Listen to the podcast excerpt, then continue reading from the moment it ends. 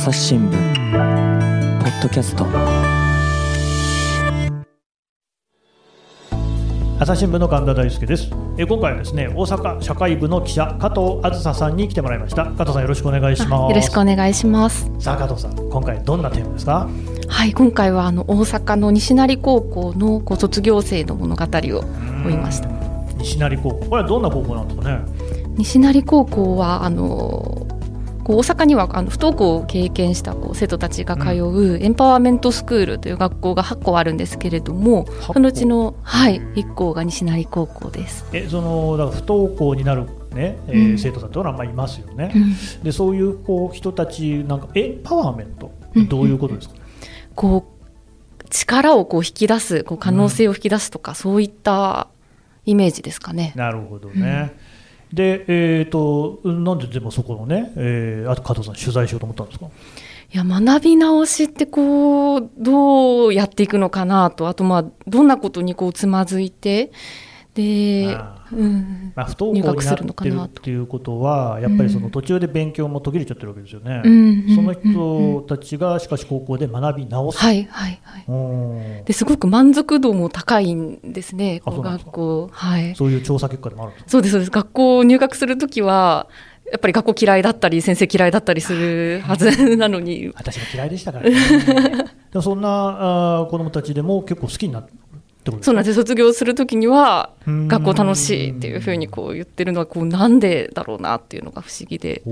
で、うん、取材をしたと、はい。えもう結構長いこと通ったりしたんですか？そうですね。去年の年末くらいからちょくちょくこう通って主にこう3年生取材していたので、はい、放課後に話したりとか授業見たりとか、はい、そういうこともじゃあ学校側のもちろん協力があって。あそうですね。はい。先生たちとか結構いい人たちするんですかね？あそうですね。先生方には。はい。いろいろとお世話になりました。でそのねまあただそのエンパワーメント校ですか、うん、ってことはやっぱりあれでしょ？普通の学校とはちょっとわけが違うわけですね。そうですね。授業とか、うん、はい。いろいろと工夫がありますね。どの辺が違うのか教えてくださいよ。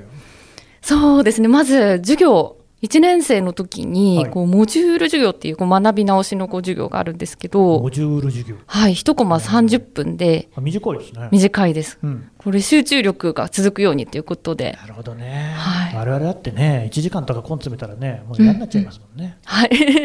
はい、で 国語と数学と英語とあるんですけども、うん、あその30分のモジュール授業っていうのはその3教科。はい。で小中の内容からやるっていう。小学校や中学校のことまあそうですよね。不登校の方ってことになると、うん。うん、小学校の時からってこともありえますもんね、はいはい、それをやり直す。そうです。えー、いいですね、うんえそれ実際に授業見ました？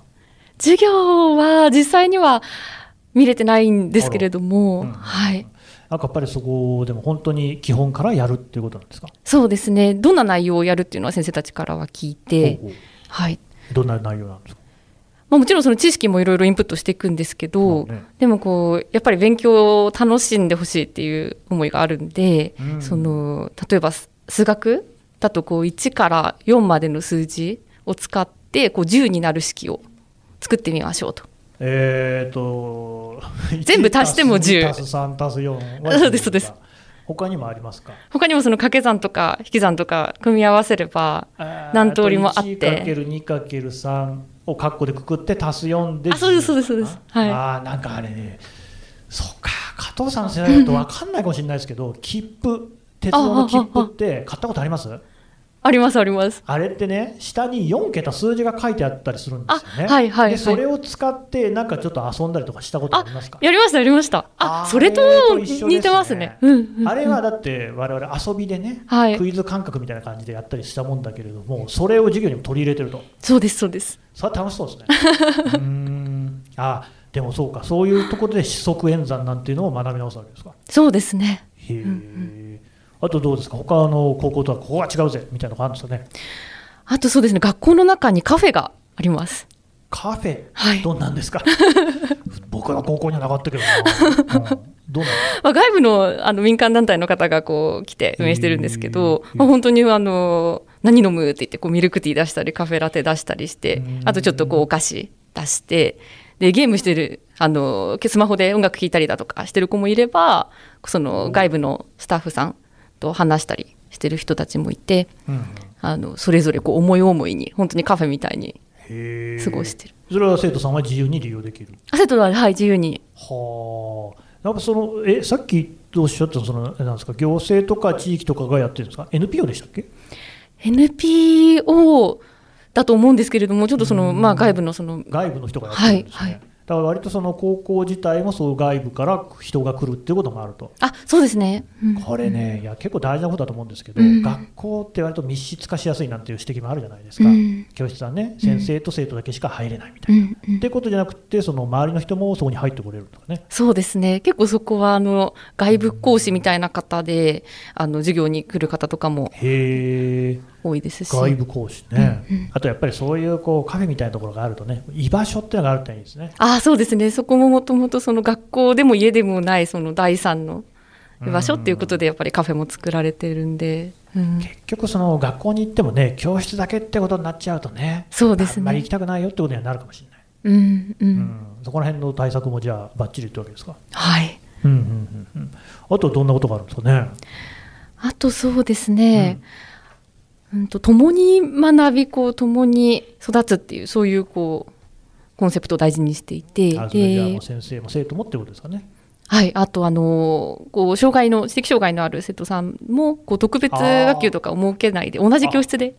特別学級ない。はい。へえそうなんですか。から同じが同じ教室でこう過ごすっていう。うん、まだやっぱりそういうのは珍しいんでしょうね。そうですね。で取材した生徒さんだとあのこう漫才のチームを一緒に組んで。大阪らしいですね。で、はいはいはい、文化祭のステージに歌ってましたね。うん、まさに、うん、あれも結構難しいでしょ？そうですね。あそうなんですよ。で最初はやっぱりその先生が台本のベースをこう書いてた書いてあげてたんですけれども、うん、で文化祭はそのベースをもとにあの披露したんですがあの卒業式の日に最後にその漫才チームがあのライブをやってその台本は彼らだけで最後書いていて。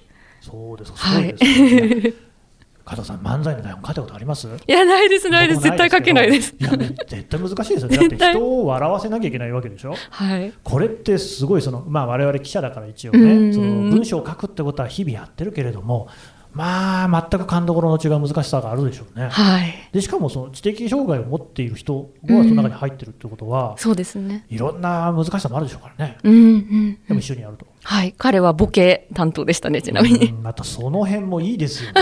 ボケをやるっていうのもね。ボケこそ多分本当難しいんだと思うんですよ。そうですね。わざと人から外れたことをやらなきゃいけないのか、うんうんうん。うん、それもではでもなんかここは特殊学級だみたいな分け方はしないんですか？はいはいなるほどね。えこの方は実際に取材されたわけですよね、うんうん、その漫才なんかをやってみてどうだったって話してました？いやなんか新しい自分を見つけたみたいな。そういうふうに言ってましたね。新しい自分を見つけるっていいですね。僕も見つけたいですね。漫才やったらいいですかね、うん、ぜひぜひ。なるほどね。実際そうなんですかね。その例えば周りの人が来るとかいう話はありましたけれども、先生と生徒の間の距離感なんていうところはどうでした？あすごい近い近いなと思いましたね。はい、どういう意味ですか、ね、い。や最初に学校に行った時にこう校長先生と一緒に廊下歩いたんですけど校長先生山田勝次先生って言うんですけど勝次ってこう 手振るんですよね。下の名前でね。はい。いいですね。親しみがねあるんでしょうね。うんうんうん、確かに 加藤さんも高校行ってましたよね。はい。高校校長先生の名前を呼んだことありますいや呼んだことないですね。下の名前で呼ぶ、ね、失礼ですけど名前も忘れちゃいましたけれども。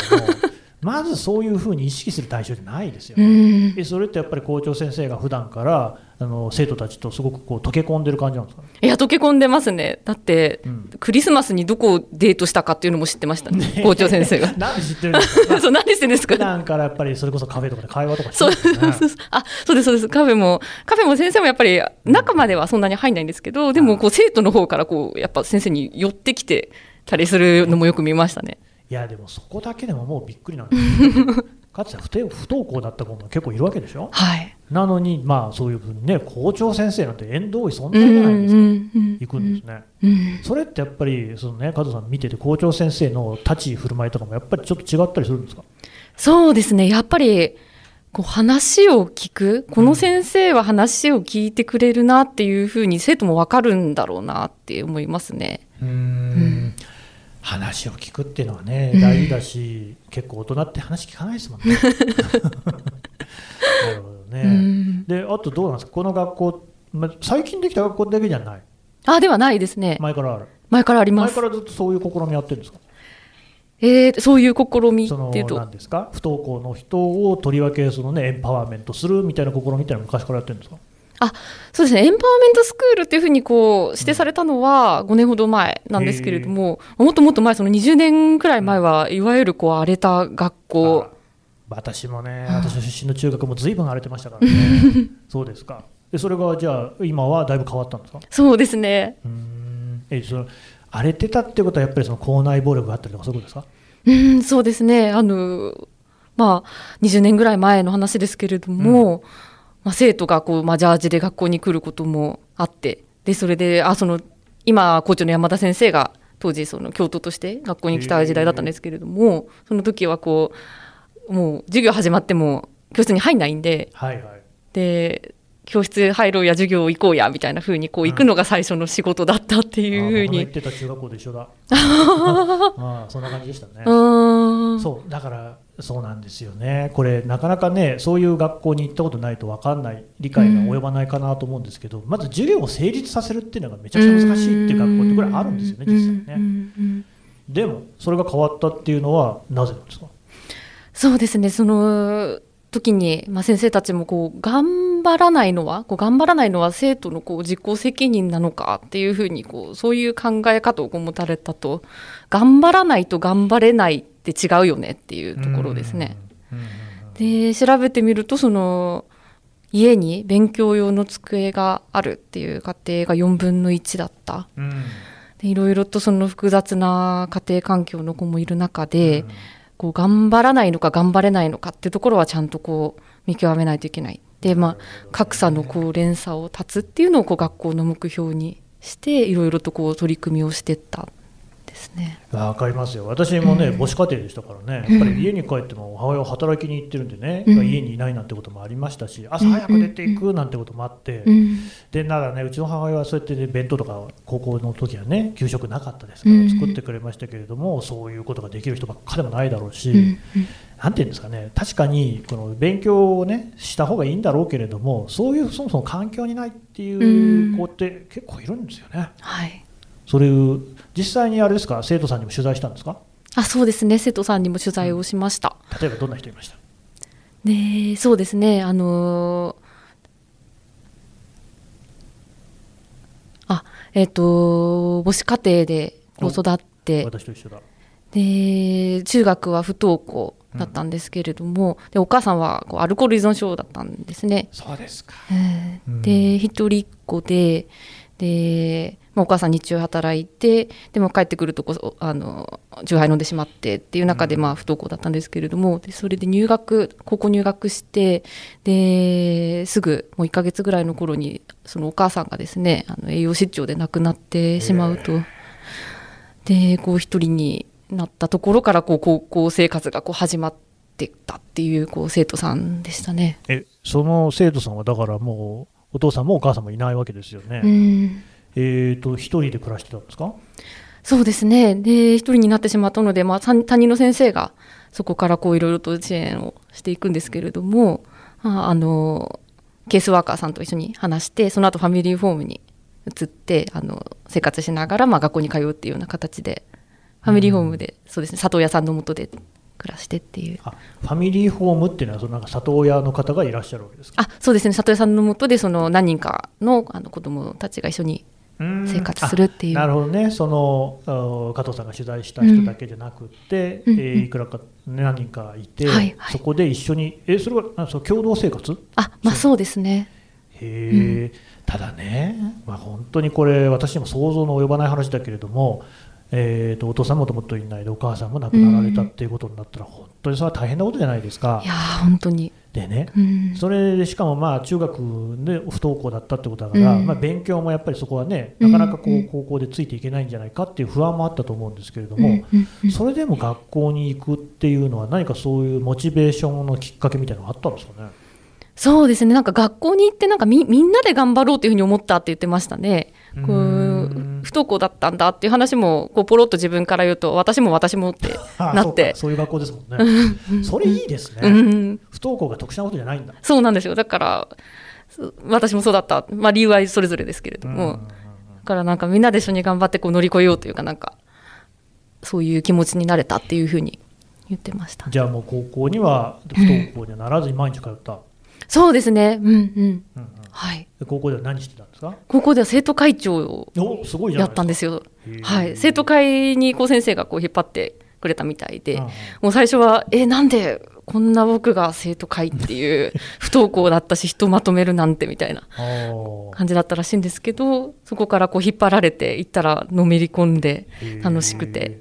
でも先生もきっとこの子ならできると思ったんでしょうね。うんちなみに西成高校って生徒数ってどれぐらいいるんですか？生徒は今年は540人くらい。全校で。そうですね。その生徒会長ですからね。大変な大役じゃない いや本当に。うん。えでもその最初は僕なんかっていうちょっと自分じゃないだろうと思ってたわけでしょ、うんうん、はいはい、はい、それはやっぱり気持ちは変わった？そうですね。やっぱりやっていくうちにあなんか意外とこうプレゼンできるんだなとかなんか企画するの楽しいなとか、はいはい、そういうのにこう文化祭とかいろんな行事やっていくうちにこう気づいたみたいでそれはさっきのあれでしょ？新しい自分を見つけたってあ、違う子ですけど確かに今同じ同じですね。ねはいはいはい。じゃあその高校ではそういったことが結構ちょくちょく起きてるんですね。いや本当にそうでしょうね。そういうことですね。うん。そうですか。えそれ生徒会長になって、えっと、まだ今これ在校生なんですか？あ卒業しました。この3月に卒業しました。今,、ね、今大学に進んだんです。あそうですか、はい、まあねその親御さんが亡くなられたっていうねことは変わらないけれどもそうやってちゃんとこう自分を見出し夢を見つけて、はい、今はちゃんと進んでると。そうなんです。めっちゃいい話じゃないですか。はい。いやもう私もあの話聞きながらなんかすごいこう心がこう揺さぶられるというか。頑張ってほしいですよね本当にねいやそうなんですよ。そうやってこう教育とか学びの場っていうのはそういうところがね本当良さってあるじゃないですか。そうですね。別に受験勉強するためだけに行くところじゃないですからね、うんうんうん、朝日新聞ポッドキャスト。朝日新聞の。質問ドラえもん。我が家の朝は質問から始まる。2012年に太陽圏を出た探査機ボイジャー1号が宇宙人に向けて載せているものは何？身の回りのことから広い世界のことまで。いろんな質問が毎朝新聞の一面に載って君のもとへやってくる。ママ知ってる？なんだろうね。さあめくって探して答えを発見。あった！レコードか！いろんな国の挨拶が入ってるのか！毎朝のワクワクが未来を開く朝日新聞。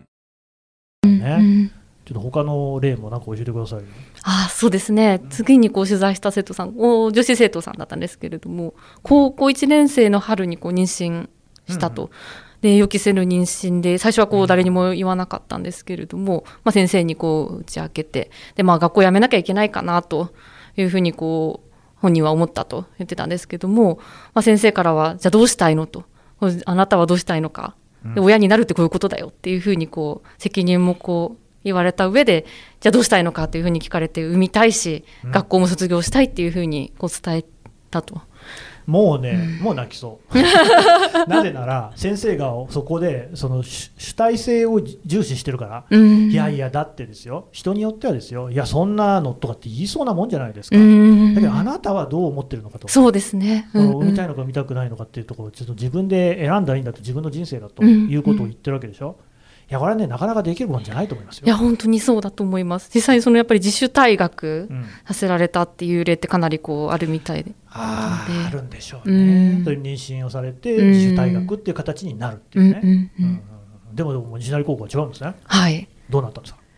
で、こう学校も続けたいっていう意思があったので、うん、いろいろとこう先生の方でこう課題、体育はこうレポート課題にするとか、そ産休に入るときにはこう課題を出すよとか。なるほど。はい。産休ね、うん、だってつわりなんかもあるでしょうし、こうでもその女子生徒さんはもう勉強、学校には行きたいと。そうですね、学校には行きたいと。やっぱ学校は好きだった。それはすごいですか、そんなに僕は学校に行きたくなかったので、その話を聞くと、すごいなって思っちゃうんですけど、それだけ西成高校ってなんか魅力あるんですかね。そうですね、うん、え赤ちゃん、産んだんですか？産みました、高校2年生の秋に出産して、うん、でその後復学して、で3年生になってから、やっぱこう学校好きなので、うん、で体育祭もこう行事も頑張りたいと。おいいですね。いうことで体育祭の応援団長にも。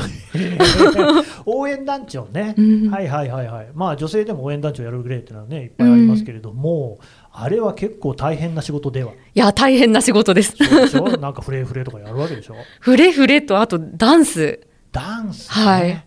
応援だ。応援団。いやいやいやでもそれをやるってことはあの応援団のねみんなをこう束ねるってことでしょ、うん、はいってことは誰よりもダンスなんか上手くなきゃいけないだろうし、うんうんうん、むしろ他の子のダンス見てここはこうした方がいいよとか言わなきゃいけないわけじゃないですか、そうですね。大変でしょ？大変ですね、うん、やった。やったんです。赤ちゃんどうしたんですか？赤ちゃんは、まあ、その時はこうお母さんと一緒にこう住んでいたので、まあ、見てもらいながら、ね、で隣でこう寝て寝かしつけてこう布団の中でこうパソコン開いて曲の編集して夜な夜なやったりとかやりながらだったみたいですね。で、練習はちょっと早めにこう抜けて保育園に迎えに行って、うん、で、それもこう周りのその同じグループのこう後輩もその同級生もその状況分かって、はい。私が一番最初にダンスちゃんと覚えるよっていうふうにこう言ってくれた副団長の子とかもいて、はい。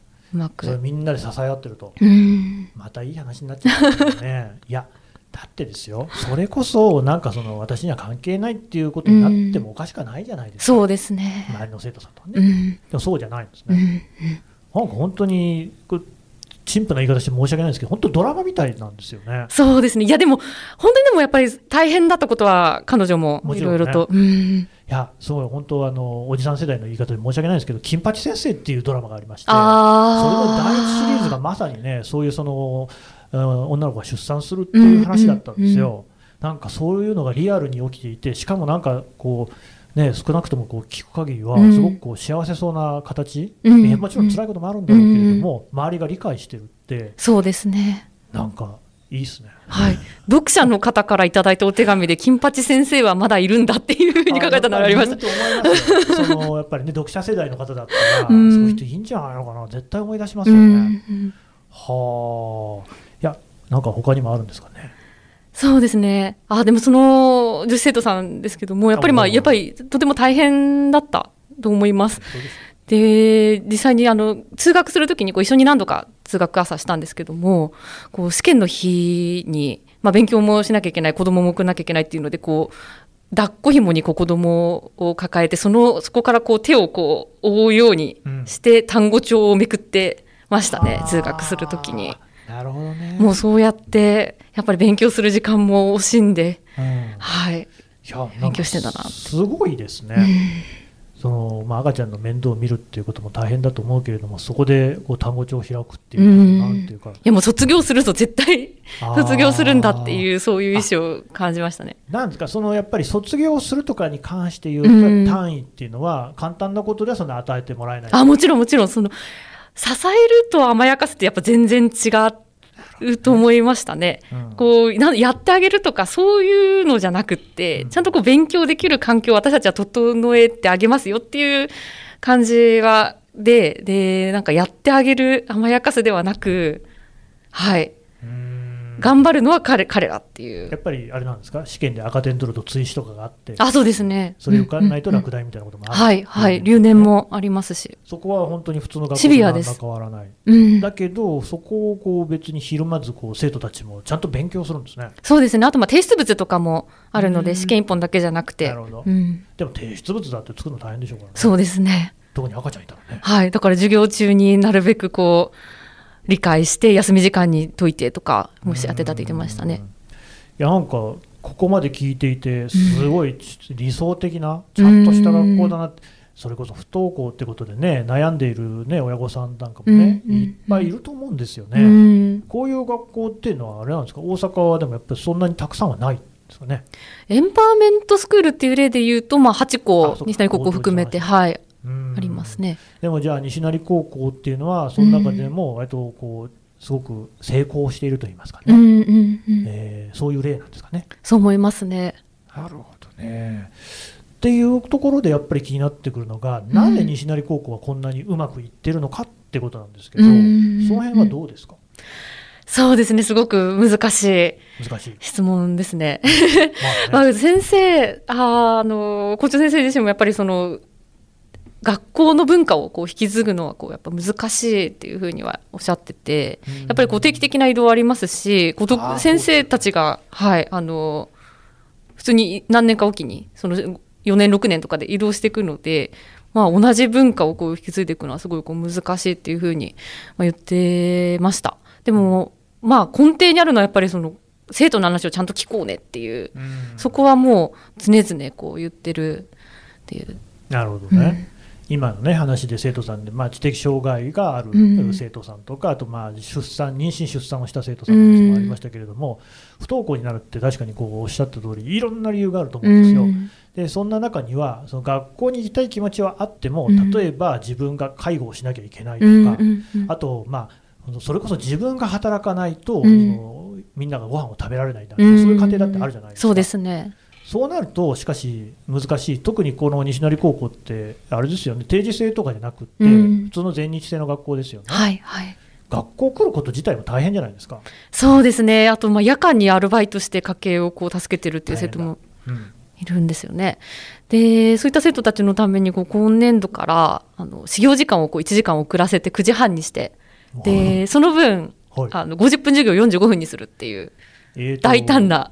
そういうことってできるんですね。いやでき私もできるんだなって思いました。いやなんか勝手に学校の始業時間とかってのはもうみんな決まって、はいもう決まって変えちゃいけないのかなって、ね、思いますよね。あそんなことないんだ。はい。そうなんですよ。それってなんかちょっと目から鱗じゃないですか。びっくりしましたね。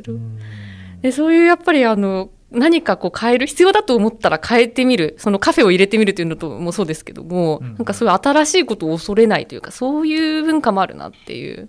あなるほどね、うん、そうか。で本当にそれは意外で、うん、まあ、こんな言い方したらね全国の、ね、先生方に失礼だけれども、学校ってやっぱり決まったことをちゃんとやらせるっていうところかなって思ってたんです、でもそうやって柔軟に変えるんですね。そうですね。うんあとね、やっぱりそういったその複雑な家庭の事情がある、ね、生徒さんもたくさんいると、うん、いうことになると、まあ、私がね、その生徒さんの代表では全然ないんですが、私もしかし、まあ、母子家庭だったってこともあって、結構ね、ひねた子供ではあったんです。うん、でそれぞれにやっぱりこうあるんでしょうけれども、大人に対する、ね、目線っていうのもね、そういう複雑な家庭にいると厳しくなるだろうなと思うんですよ。そういうのとかっていうのは、しかし、その今の話聞くとね、先生、校長先生なんか特に信頼感すごいじゃないですか。そうですね。それどういうふうにそのなんかなうまくやってるのは何なんですかね？そうですね。いや本当に私ももう最初に学校行った時から先生との距離が近いなっていうふうにも思いましたし、うん、だんだんそれはやっぱりまあ3年生取材したのできっとこう3年間の中でこう詰まっていくものなんだろうなっていうふうに思うんですけどやっぱり本当にその話す時間の積み重ねなんでしょうね信頼の貯金って言ってましたね先生が。貯金、うん、どういうことですか？こうやっぱり先生がこれだけ話を聞いてくれたこの時に助けてくれたとかそういう経験がこう積み重なってやっとなんか深い話ができるというか。そういう経験の積み重ねなんだろうなっていう。まあ、本当ねその自分の中学校とか思い出すと、そうやって、うん、まあ言ってみれば、うちの学校の場合は、先生と生徒の間に信頼関係はあんまりなかったんですよ、残念ながらね。だけれども、そういうそのいわばですよ不登校の経験がある生徒さんたちっていうと、そこら辺が、多分うちの学校よりもなおハードルの高さがあるんじゃないかなって思うんですけど、多分あれなんでしょうね、地道なことの積み重ねなんでしょうね。そうですね。いや、親戚のおじいちゃんみたいって表現した子もいましたし、友達みたいっていうふうに言う人もいたんですけどでも一方でやっぱ信頼してるんですよね。すごく不思議な距離感だなっていうのは感じましたね。まあでも、うんうんうん、いや見え方がその生徒さんによって違ってるのも面白い、親戚だったり友達だったりってことでしょ？はいはい、っていうことは逆に言うとその先生もいろんな接し方をその生徒ごとに変えてやってるっていう感じしますよね。あそうですね。なんかあとはこう勇気がない失敗するのが怖いけどやってみたい気持ちもあるみたいな時にこうすごいいいタイミングで背中を押してると思いましたね。こうきっとできるよ向いてるよとかなんかそういうこう迷ってるのをこう敏感にこう察してこうポンとなんか背中を押してあげてるような。でその時にやっぱりこう信じてくれた自分のこと信じてくれたっていうふうにこう生徒も感じるんでしょうね。でそれがやっぱり嬉しかったその自分の可能性を信じてくれた見つけてくれたとかいやそれは絶対嬉しいですよね、うん、ただ大変だと思う先生。いや本当にそう思います。クラスに30人とか40人とかいるわけでしょ、うん、その生徒一人一人をちゃんと見てないとそんなねいやできない。かもしれませんよね、うん、でいや普通に考えてそれってめちゃくちゃ難行じゃないですか。いや本当にそう思いますね。でもやってるんですよね。はいや卒業式の最後のホームルームの時に、うん、こう一人一人ああるクラスでですねこう女性の担任の先生が、こう卒業証書をこう渡す時に一言こう言うんですけどあの時あれ頑張ったねあの時こう変わったよねとかこう話しながら一言こう話しながらこう卒業証書をこう渡してみんなも受け取る瞬間こう涙涙なんですけどもやっぱりなんかその瞬間を先生見てたんだなっていう。もう私がなんかこうマスクのここにこう涙 がたまる。私も見てて涙が出てしまいましたね。うん。その瞬間。そうん、だってそうね。本当にそう嘘偽りない言葉をかけられないことには、そんな生徒だってねそれこそ見透かしちゃうでしょ。ああそう思いますね、うん、うんうんうん。いやそうなんですよ。本当にねくどく自分の中学校時代の話をしてなんですけれどもあのね大人に裏切られるっていう機会が結構多いっていう家庭あるんですよ。ねうん、そういうその親が勝手に家を出て行っちゃう家とか、うん、お金を使い込ん。じゃう家とかもあるん。ですよね。うん。うん、なのにちゃん。と先生のことを信頼できるって多分ね、並大抵のことじゃないと思いますよ。それできてるのすごいのいや僕は今回この話聞いてなんか日本ってね今ね社会に閉塞感が漂ってるとかって言うけどあ結構いいことあんじゃんって感じしますね。うん、そうですねいやあの先生教員の多忙化とかもうすごく問題に、ね、はい、なってますけれども。まあ、先生大変だ先生ちょっとなりたくないなっていうふうにこう思う人もまあこういうニュースばっかりだとあるかと思うんですけどでもやっぱりもうこれだけその先生との出会いによってこう夢を見つけて新しい自分を見つけてこういろいろとこう変わっていく生徒たちがいる。でそういうこともやっぱり教育現場ではこう起きてるのでやっぱそういう面も伝えたいなというふうには思いましたね。うん。いやーなんか良かったです。そういうね本当に教育のね、すごく大事な役割って、うん、その世の中生まれてね来た育ってきた環境には凸凹があって、うん、それはその子供その生徒の責任では一切ないわけですよ。うん、なんだけれどもそこに教育っていうのが組み合わさることで少なくとも機会は平等にあるっていうことがやっぱり大事じゃないですか。どんな子供でも自分に意欲さえあれば、ちゃんと勉強ができるし大学にも行けるし生徒会長にもなれるっていうね。なんていうかすごい当たり前のことなのかもしれないけれどもなんかそこら辺をねなんかこうガーンとこうねつけられたという感じ。うん。これからもそういうね、えー、いい伝統が続いていくといいですよね。そうですね。わかりました。加藤さんどうもありがとうございました。ありがとうございました